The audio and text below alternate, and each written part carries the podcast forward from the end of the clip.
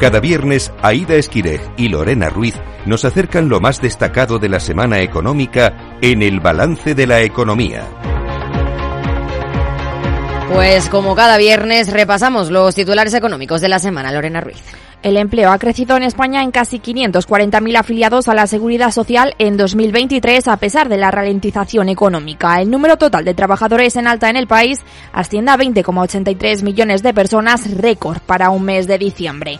La Comunidad de Madrid ha liderado el aumento de la ocupación en España en el pasado año con un avance de la afiliación cercano al 4%. Mientras que el paro baja en 27.000 personas en diciembre de 2023, un 1% impulsado por el sector servicios. En el año completo el desempleo cae en 130.200 personas hasta los 2,7 millones de parados. Se trata de la cifra más baja para un cierre de año desde 2007. Las matriculaciones suben un 16,7% más en 2023 hasta casi las 950.000 sin alcanzar todavía el objetivo de superar el millón y lejos del nivel de ventas anterior a la pandemia, 1,25 millones de unidades. En diciembre las ventas han repuntado un 10,6% con casi 82.000 unidades. Toyota se corona como la marca líder en España y el Dacia Sandero ha sido el coche más vendido. La reforma del subsidio por desempleo reduce los incentivos para trabajar de aquellos que llevan más tiempo en paro y provoca una pérdida de eficiencia en el uso del dinero público. Son dos de las conclusiones a las que llega FEDEA sobre la norma aprobada a finales de 2023. Hace alusión, por ejemplo,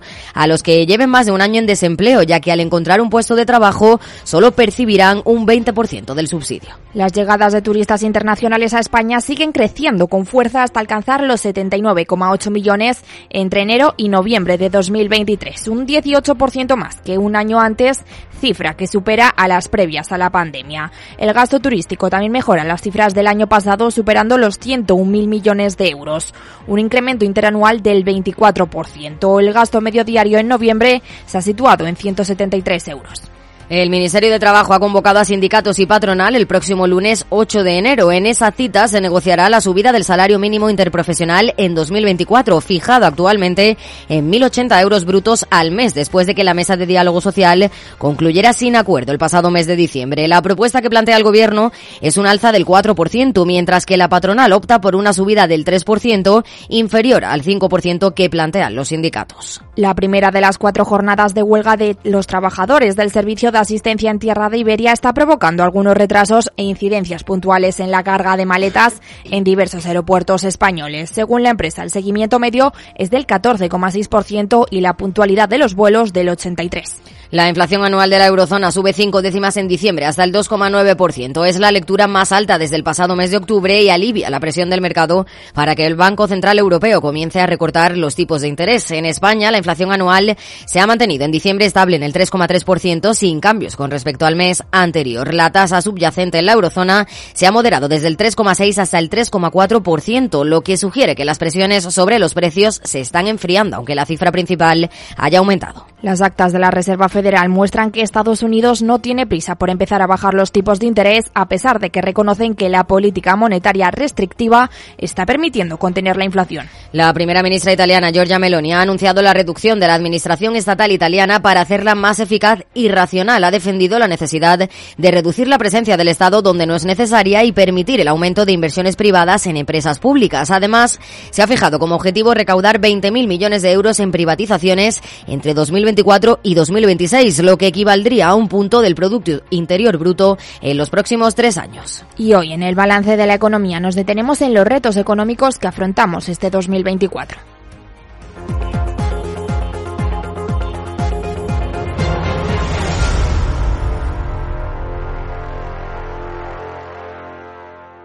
Francisco Puerto, las profesor de la EAE Business School, ¿qué tal? Muy buenas tardes. Hola, buenas tardes. Bueno, acaba de terminar la Navidad, los Reyes y demás. Venimos de un mes lleno de gastos. Además, hay que hacer frente al alza de los precios, a la inflación. ¿Cuáles son las claves para sobrevivir a este mes, a esta cuesta de enero? Pues eh, vamos a ver, yo lo desglosaría en dos planos. Uno de ellos es eh, medidas estructurales, porque obviamente enero es eh, otro mes dentro de los 12 que, que tiene el año, obviamente con su especificidad y diría que en términos estructurales habría que intentar seguir un presupuesto que persiguiera pues conseguir estos porcentajes orientativos, ¿no? Un 50% dedicado a gastos eh, fijos, alimentación, colegios, suministros, un 30% a endeudamiento y un 20% a ahorro, que es teórico porque una parte se nos irán imprevistos. Coyunturalmente, eh, o más eh, propio de, este mes, pues diría que cuidado con las rebajas, ya que realmente debería de ser una rebaja del gasto total digamos, de la rúbrica de ropa y por tanto no valdría comprar más porque el precio sea más bajo, porque en total eh, terminaría gastando más, ¿no? Controlar la calefacción. Eh, no, no pasa nada porque vayamos un poco más eh, abrigados por, casa y tal vez sea el momento de plantearnos desamortizar algún bien que, que no necesitemos, ¿no? Además la economía circular, como se dice ahora, lo, lo agradecerá, ¿no? Entonces yo creo que, digamos, estos dos ejes serían los que responderían a, estas claves para sobrevivir a este mes de enero. Bueno, hay gente que se está endeudando para comprar en esas rebajas esos regalos de Reyes. Eh, hombre, si no queda otro remedio, pues eh, habrá que hacerlo. Eh, obviamente no, no es aconsejable porque sabemos que los eh, créditos a consumo pues conllevan una talla bastante elevada. Entonces, pues intentar hacerlo lo, menos posible, ¿no? Y ante eso, pues tal vez, aunque haya que pensar un poco más, buscar algunas otras soluciones. Igual tenemos algún bien por ahí que, no estamos utilizando y que aunque no nos arregle, digamos, todo el mes de enero, sí que por lo menos puede contribuir a que nos endeudemos menos, ¿no? Además, en vez de crecer, en vez de crecer en pasivo, en vez de crecer en pasivo, pues eh, tener un activo menor, ¿no? Un activo ocioso, pues más más reducido, ¿no? El mes de enero, además, es sinónimo de Blue Monday, que es el día o el mes, en este caso, más triste del año. ¿Qué estrategias usan las empresas para revertir esta idea o al menos para poder sobrellevarla? Imagino que las rebajas que has mencionado antes sería una de ellas. Sí, efectivamente, lo cierto es que cada vez a lo largo del año tenemos más hitos eh, comerciales en términos de, marketing, ¿no? O sea, antes solo teníamos el Día del Padre y la Madre, en los últimos eh, años se añadió San Valentín, eh, ahora ya más en países asiáticos el Día de los Solteros y sobre todo en los eh, años más recientes tenemos el Black Friday, el Cyber Monday y ahora pues el Blue Monday, ¿no? yo diría que básicamente las estrategias serían bastante similares a lo que vemos en estas otras fechas, ¿no? O sea, por un lado eh, incrementa la presencia en las redes sociales, eh, que haya más descuentos y envíos gratuitos. Y como punto digamos eh, digamos específico de, de, Blue Monday incorporaría el que el que haya una variable más emocional en el sentido que las campañas de marketing se orienten más a la fidelización. O sea, estoy contigo en estos momentos más complicados, en, la cuesta de enero, como, como ocurre, y tenemos eh, 11 meses más eh, por delante para que sigamos juntos. Y, mira, y, enlazando con lo que comentabas antes, pues que también brindar mayores eh, facilidades de financiación. Esta semana también hemos conocido datos de empleo. El mercado laboral resiste, con más de 500.000 nuevos afiliados en 2023, a pesar de la, la, ralentización económica que ya vamos viendo. ¿Qué podemos esperar este año? ¿También va a resistir el mercado laboral? Bueno, eh, indudablemente hay que decir que el dato es eh, bastante bueno, incluso supera el del año 22 en, en 80.000 eh, nuevos afiliados ¿no? adicionales. ¿no? Eh, sin embargo, lo tenemos que relativizar en primer lugar eh, porque gran parte de este crecimiento viene, eh, por un lado, de la educación y la sanidad, que obviamente son muy necesarias. Sin embargo, tras, tras ellas, lo que tenemos más que actividad es deuda pública, ¿no? Mucho contrato público, claro. Efectivamente. Y también la, restauración, ¿no? Que, que, ha crecido también en su fuerza laboral, ¿no? Eh, por otra parte, eh, aunque sí que es verdad que cuando se incrementa la afiliación a la seguridad social, normalmente se produce en la primera mitad del año, eh, digamos que en este año pasado pues ha sido todavía más incisiva, ¿no? Entonces, de hecho, el 53% de estos 500.000 nuevos afiliados realmente se han concretado en los meses de marzo y abril. Entonces, eh, esto también nos da una idea que la segunda parte del año pues eh, ha sido más floja que, la primera parte del año, ¿no? Desde el punto de vista de, estimaciones, pues, eh, hombre, mm, tomando, digamos, como base eh, las que proporcionó en su momento el gobierno, que era crear 700.000 puestos de trabajo en el bienio 23-24, pues eh, nos faltarían en este año 24 pues por crear unos 200.000 eh, afiliados más.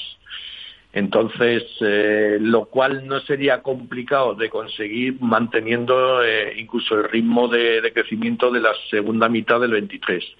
De todas maneras, lo que vemos es que no va a ser un año récord, ni mucho menos, eh, como el que hemos tenido en este año 23 y, y 22, y que obviamente, pues, eh, aunque vaya a crecer algo el PIB en este año 24, pues la, que, la creación de empleo se va a ralentizar.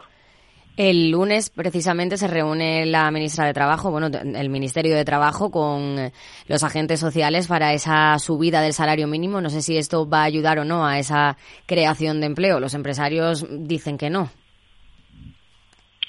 No, es eh, puede efectivamente puede puede a veces se pone en duda de que si realmente destruye empleo eh, en el mejor de los casos el efecto puede ser neutro. ¿no?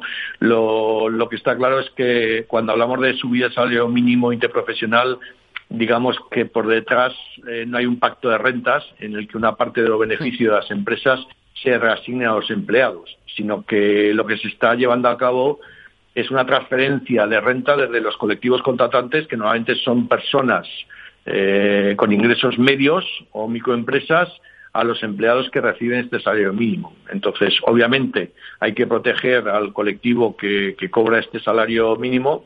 Sin embargo, pues, eh, en mi opinión, esto debería ser más una función de, del Estado, ¿no? A, través de su capacidad de redistribución. Y no de modo indirecto que lo que está haciendo el Estado es a, estos colectivos, o sea, estamos hablando de personas eh, físicas, como, como decíamos, eh, o, pequeñas personas jurídicas, microempresas, lo que se le está indirectamente diciendo es que, bueno, como hay que reasignar recursos a, a los más, de, más desfavorecidos, te crea a ti un impuesto, eh, digamos, eh, ficticio, por así decirlo, eh, de manera que eh, pues eh, a ti te corresponde la, la subida del salario mínimo, que, que, en este año pues parece ser que va a ser de un 4%, pero que en los años anteriores pues ha subido de una manera bastante acentuada. Uh -huh. El Gobierno también se ha marcado el objetivo de llegar al pleno empleo, por lo que ha sido diciendo no va a ser este 2024. No, no, no eh, estamos en un nivel de empleo del, del, eh, del 12%. Eh, podemos bajar un punto o dos puntos más. Eh, ya hemos visto que la creación de empleo que a esperar para este año 24 es de unos eh, 200.000 eh, afiliados más eh, frente a los eh, 500.000 de, de, este año 23, ¿no? Entonces eh, todavía queda bastante camino por recorrer. También es cierto que el paro estructural de nuestro país es eh, muy elevado, ¿no? Cuando uh -huh. menos hemos tenido, que fue en el año 2007-2008, tuvimos un 8%, ¿no? O sea, entonces, eh, obviamente, pues incluso tomando como referencia ese 8%, pues si partimos de, de un 12%, pues eh, todavía queda camino por, por recorrer, ¿no? También el subsidio por desempleo sube este 2024. No sé si afectará esto al mercado laboral. FEDEA, por ejemplo, ha dicho que, bueno, en cierto modo es un poco negativo. Sí, y suscribo ampliamente el análisis de la FEDEA. Eh, detectan dos problemas. Eh, por una parte, el coste para las arcas del Estado, que lo cifran en torno a 2.500 millones de euros al año y, y, lo que es peor la, la vertiente digamos eh, social porque sí que es verdad que bajo el incentivo nominal a que realmente se busque empleo y que por eso se va a poder cobrar el, el desempleo y también el, el, el, nuevo empleo durante los eh, 180 primeros días, eh, que, que, que en principio parece una idea positiva, realmente eso oculta el problema principal, que es que eh, realmente esta medida no, no, se mantiene, con lo cual pues eh, lo que va a ocurrir es que quien quiera trabajar rápidamente, pues efectivamente lo va a hacer y va a tener incentivos a hacerlo más rápidamente que antes, eh, porque va a disponer de, de estos seis meses Eh, sin embargo, sabemos que el problema de desempleo, y volvemos a lo que hemos dicho antes, que cuando menor desempleo hemos tenido ha sido un 8%, es el, desempleo de larga duración, ¿no? el gran estructural que tenemos en, nuestra economía. Pues eh, obviamente, eh, al existir incentivos para que eso se reduzca, pues realmente pues no vamos a, poder presenciar ningún cambio significativo. ¿no? O sea, la empleabilidad no se va a incrementar a través de esta última reforma. Sobre el escudo social, el Gobierno ha prorrogado la mayoría de las medidas para paliar los efectos de la inflación. ¿Es esto sostenible? Pues yo diría que, que no, eh, por dos motivos. ¿no? En, primer lugar, por concepto. ¿no? O sea, si un bien escasea, como ha ocurrido con la energía por el cambio normativo que tuvimos y por la guerra de Ucrania, a reducir el precio pues, recortando la, la carga impositiva, pues puede ocurrir algo de de lo siguiente, ¿no? O una combinación de estas eh, posibilidades. La primera, que efectivamente baje el precio gracias a la reducción del impuesto, eh, lo cual va a redundar en todos los individuos, gane mucho o poco, con lo cual pues, eh, una persona que, tenga un salario bastante elevado, pues para poco le va a servir que, le hayan bajado pues el, IVA, por ejemplo, del, gas, ¿no? Otra alternativa que puede ocurrir es que suba su precio porque al abaratarse tras la rebaja del impuesto, se incremente la demanda. Dice, bueno, pues como realmente eh, ha bajado el precio, pues ahora hay más demanda, ¿no? Eso es un mecanismo de mercado automático, ¿no? Lo cual eh, va a implicar que al final no haya mejoras para nadie, ni para los más eh, desfavorecidos ni para los más favorecidos, ¿no?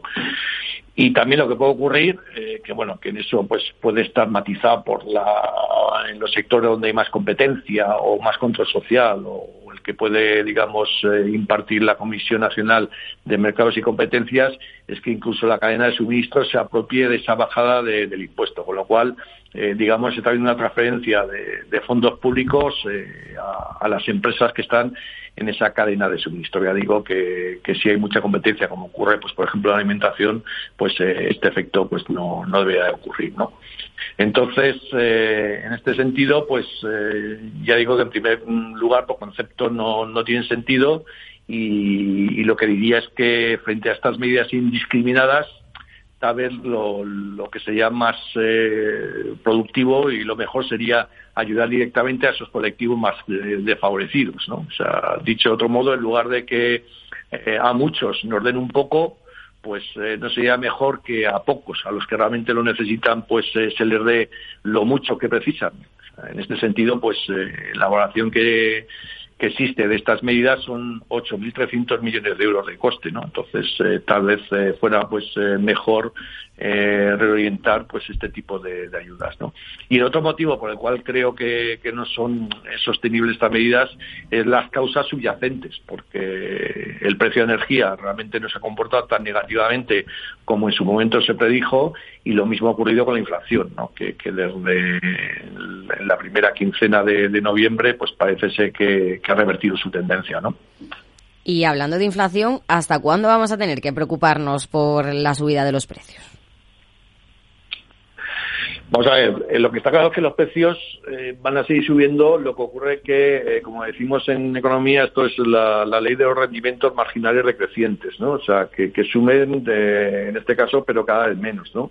Entonces, en el año 2023 tuvimos una subida de IPC que fue inferior a la del año 22 y en el año 24, pues muy probablemente a lo que vamos a asistir es a una subida de precios inferior a la que tuvimos en el año 23, eh, ¿no? Entonces, eh, obviamente todavía podemos esperar una inflación en torno al, al 3% para, para este año 24 y que solo pues en el año 25 pues eh, se, se, situara pues en el porcentaje, digamos, de referencia del Banco Central Europeo, que es un 2%. ¿no? Entonces, este año, vamos, salvo y al margen de sustos que pueda haber, ¿no? Eh, digamos que pensando que las cosas se mantengan como están ahora, eh, todavía vamos a tener una, una inflación que va a estar en torno al ¿no? que obviamente pues pues eh, es menor que, que la que hemos registrado en este año 23, ¿no? Y bueno, como consecuencia de la subida del IPC están las subidas de tipos del Banco Central Europeo. La última reunión se cerró sin cambios. ¿Hemos llegado a un cambio de ciclo y cuál va a ser el próximo paso?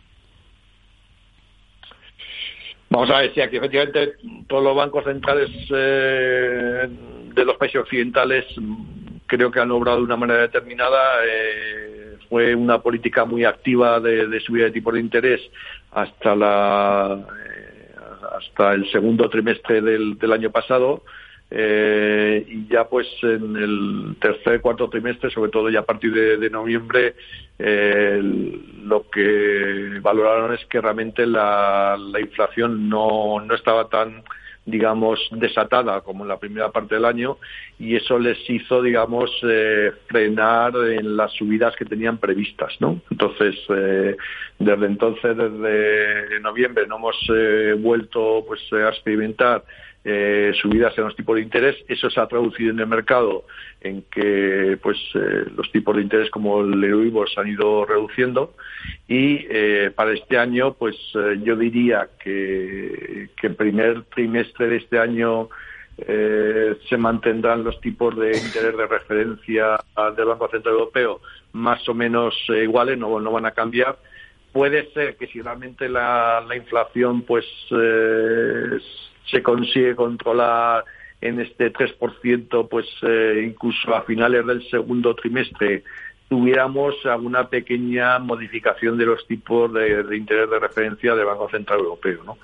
Eh, por tanto, pues digamos que con un alto nivel de probabilidad eh, no podemos esperar una reducción de tipos de interés, digamos, seria hasta la segunda parte de este año.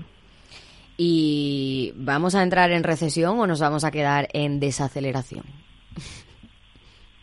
Hombre, vamos a ver, eh, con la situación actual y si no se complica todo el panorama geopolítico, eh, yo sería más partidario del segundo que dices, ¿no? De, una desaceleración más que en recesión. Entonces, eh, las previsiones para Europa son crecer en torno a un 0,6%, o sea que, estamos diciendo que, que realmente no entraríamos en una recesión como tal, ¿no? Entonces, eh, eh un 0,6, 0,7 se puede conseguir, eh, hay que hay que pensar que eh, venimos de un crecimiento que en el año 23 para la eurozona eh, habrá sido de un 0,5, 0,6, entonces eh, yo diría que, que bueno que digamos, estancación eh, sería pues eh, tal vez la palabra o, o desaceleración como, como indicabais antes, ¿no? Luego está el Fondo Monetario Internacional que ha exigido a España, a Francia y también a Italia que se abrochen el cinturón. ¿Es posible que reduzcamos los niveles de deuda hasta los valores que nos exigen? Hombre, vamos a ver, es complicado. Eh, lo que está claro es que, que vamos a ver, que el, el compromiso está y, y habrá que ver en qué medida se materializa. Estamos diciendo que, realmente para reducir eh, los eh, niveles de déficit tendríamos que recortar en torno a 10.000 millones de euros el déficit eh, fiscal que mantenemos actualmente. Entonces, obviamente fácil no es porque teniendo en cuenta que la economía pues va a crecer en España en torno a un eh, 1% eh, aproximadamente, pues eh, obviamente pues eh, esos son no tantos ingresos como, como cabría esperar, ¿no? Entonces, eh, en este sentido, pues teniendo un crecimiento más modesto que el año 23, pues lógicamente nos complica la capacidad, digamos, de recaudación. Y por otra parte, desde el punto de vista de gastos, pues hay una parte que, que no se puede modificar, aunque sí que tenemos eh, otra, como es eh, todas estas medidas del escudo social, del escudo anticrisis, que tal vez eh, fueran las primeras a utilizar pensando en, esta reconducción de, del déficit fiscal. ¿no? Y hablando de recaudación, están los impuestos. ¿Cuáles suben, bajan y se mantienen en 2024? Para que se hagan una idea. Bueno, pues eh, subir, eh, vamos a ver, tenemos eh, dentro del, de la nómina que cobramos todos los meses, nos va a subir lo que se llama la, el MEI, el mecanismo de equidad intergeneracional. de equidad intergeneracional. eh, que está dentro de las cotizaciones eh, sociales. Entonces, esto nos lo suben a partir de ya, desde 1 de enero del 24. Y una subida, digamos, eh, también oculta es la del IRPF, porque al no deflactar el IRPF por la inflación, pues lógicamente, pues en términos reales hmm. vamos a pagar más. Eh, después, desde el punto de vista también en el impuesto de sociedades, eh, pensando más en las multinacionales, pues eh, van a tener un impuesto mínimo del 15%. Y ya entrando de nuevo en personas físicas, pues seguirá, parece ser que no se va a poder revertir este impuesto a las grandes fortunas, mm. con lo cual, pues realmente van a ser más los impuestos que, suban que los que realmente bajen, ¿no? Y bueno, Nadia Calviño, la que era vicepresidenta primera del Gobierno y ministra de Economía, eh, ha pasado a ser la nueva presidenta del Banco Europeo de Inversiones. ¿Esto puede beneficiar a España? Hombre, yo entiendo que sí. Es un puesto, obviamente, de gran responsabilidad y, en el sentido que haya, pues, eh, una española frente a una institución europea, pues, eh, obviamente, ya no solo por visibilidad, sino por, por eh, cercanía, pues eh, debería de favorecerlos, ¿no? Y no solo pensando en España, sino incluso, pues, eh, pensando, digamos, en todo el sur de Europa. Antes comentabais los esfuerzos que, nos que el FMI ha pedido precisamente a los países del sur de, de Europa. Entonces, una persona que procede de estos países, pues puede también ayudar a digamos, a engrasar, digamos, los eh, diferentes intereses o las diferentes percepciones que, que, pueda haber en cualquier momento, ¿no? Desde el punto de vista de, más eh, ajuste fiscal o de más eh, pues proclividad a políticas de, de, gasto, ¿no? Desde el Banco Europeo de Inversiones, obviamente, como brazo, digamos, ejecutor de, de, las, de las operaciones de financiación de la Unión Europea, pues eh, obviamente teniendo ahí la presidenta que, que, obviamente pues va a poder decidir en qué casos se concede y no se conceden eh, crédito a las eh, solicitudes que se presentan, que recordemos que son tanto públicas como privadas, pues obviamente dentro de un orden y haciendo eh, obviamente las cosas pues con, todos los análisis eh, técnicos necesarios antes de conceder crédito yo creo que eh, una noticia como esta es positiva vuelvo a decir no solo para, para España sino incluso para los países del sur de Europa ¿no? Su sucesor va a ser Carlos Cuerpo. ¿A qué retos se enfrenta el nuevo ministro de Economía?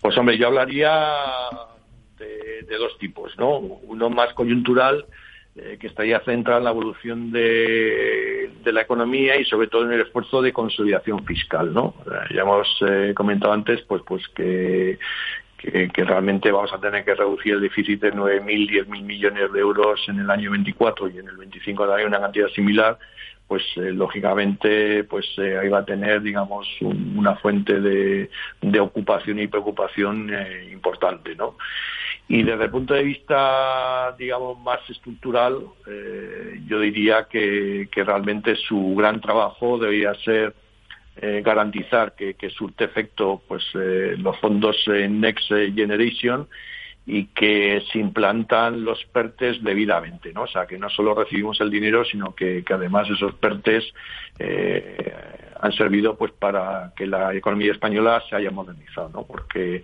si conseguimos esto, pues eh, sobre todo superaremos eh, una asignatura que tenemos pendiente tan importante como es poder incrementar la productividad de, de nuestra economía. Sí. Ya para terminar y a modo de resumen, ¿cuáles son las previsiones económicas para este 2024? Pues eh, para este año 2024 eh, yo pues seguiría los ejes habituales de análisis económico y quedándome con un dato clave, como máximo dos eh, de, cada uno de estos ejes, podríamos tal vez sacar lo siguiente, ¿no? O sea, desde el punto de vista macro en términos de actividad, eh, sí que es verdad que si nos retrotraemos eh, hace un año, eh, el precio del, gas, el futuro, estaba a 150 euros megavatio hora, en, octubre estaba cotizando a 50 euros, y, es decir, un descuento del 67%, y ahora estamos con, con, este mismo precio en torno a unos 38, 40 euros, ¿no? Entonces, en este sentido, pues si no hay ningún susto con, con los precios de las commodities, de las materias primas, pues eh, ahí tenemos una, una base, digamos, importante, pues para por lo menos asegurar eh, este crecimiento, este mínimo crecimiento que se espera, ¿no? Pues, pues este 0,7 para mm. la zona euro y un 1,4 aproximadamente, pues para, para España, ¿no? En segundo lugar, si analizamos la política monetaria, pues eh, ya hemos dicho que, que hubo un cambio de sesgo en, la, en noviembre eh, debido a que la inflación comenzó a, mejorar, ¿no? Entonces, eh, obviamente, eso ha permitido que los tipos de interés eh, no continuaran, ¿no? por otro lado, el, tercer eje habitual cuando realizamos análisis económicos es el endeudamiento público y privado. dentro del privado, pues obviamente tenemos a las empresas y a los hogares que, cuya situación se puede sintetizar eh, a través del estudio del Instituto de Finanzas Internacionales, que en el segundo trimestre de 23 dijo que había alcanzado la deuda, eh, había alcanzado un máximo de 307 billones de dólares, que además en términos conceptuales sobre el PIB también eh, registró el récord al llegar a ser un 336%. ¿no? Entonces, si combinamos todos estos datos clave, ¿cómo podemos realizar una proyección?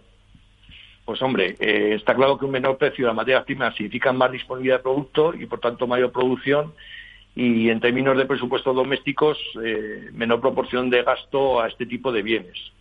Eh, entonces ahí digamos que podríamos tener pues una, una, base positiva ¿no? para desde el punto de vista de, de pensar qué va a ocurrir con, con la economía en, en, este año. ¿no? La política monetaria pues eh, obviamente si en el segundo trimestre del 24 se abre ya a reducidos tipos de interés o ya en la segunda parte del año, pues esto pues eh, podría favorecer que el gasto financiero de las familias eh, y de las empresas se vaya reduciendo, ¿no? Y por otra parte, ya entrando en el tema de endeudamiento mundial, eh, aquí sí que vamos a ver un esfuerzo también importante, no solo en materia fiscal, como hemos eh, visto para el caso de los países de Sur Europa, sino que, pensemos que, en los eh, países desarrollados las necesidades de, deuda van a ser de 18 billones frente a los 10 billones del año 2023, ¿no? Entonces, eh, obviamente, pues eh, eso pues eh, resta pues posibilidades de, crecimiento, ¿no? Entonces, todo esto combinado, pues el consenso de analistas está más o menos acordando que, el, PIB mundial podría crecer en torno a, en el caso de, de Estados Unidos, pues no superaría el 0,9%, frente a un 2% que han crecido en el año 23, que en la eurozona tendríamos un crecimiento del, del 0,6-0,7%, que el año pasado tuvimos un 0,5%, y en España pues eh, hay que tener en cuenta que, sí que tendríamos un crecimiento del 1,4% pero que eh, viene a ser poco más de la mitad del que hemos obtenido en el año 23 que fue un 2,4% no y por terminar diría que la incertidumbre para este año pues eh, como siempre procede de dos planos del geopolítico que va a ocurrir con estas dos guerras en marcha obviamente y desde el punto de vista económico, pues, eh, ¿qué, puede, qué, va a ocurrirle a la, a la economía americana? Porque se está viendo que en este último cuatrimestre del, eh, del año pasado, pues, eh, se empezó a frenar la economía americana. Sobre China hay dudas y en este sentido, pues, eh, lógicamente, pues, habrá que, que ver en qué medida, pues, todos estos factores pues pueden permitir que estas cifras que, más o menos eh, hemos apuntado se terminen por confirmar o, que realmente vayan a, peor o a mejor, ¿no? como fue el caso en este año 2023. Pues Francisco Puertolas, profesor de EAE Business School, muchas gracias por atender la llamada del balance de la economía de Capital Radio. Nada, a vosotros. Muchas gracias, adiós.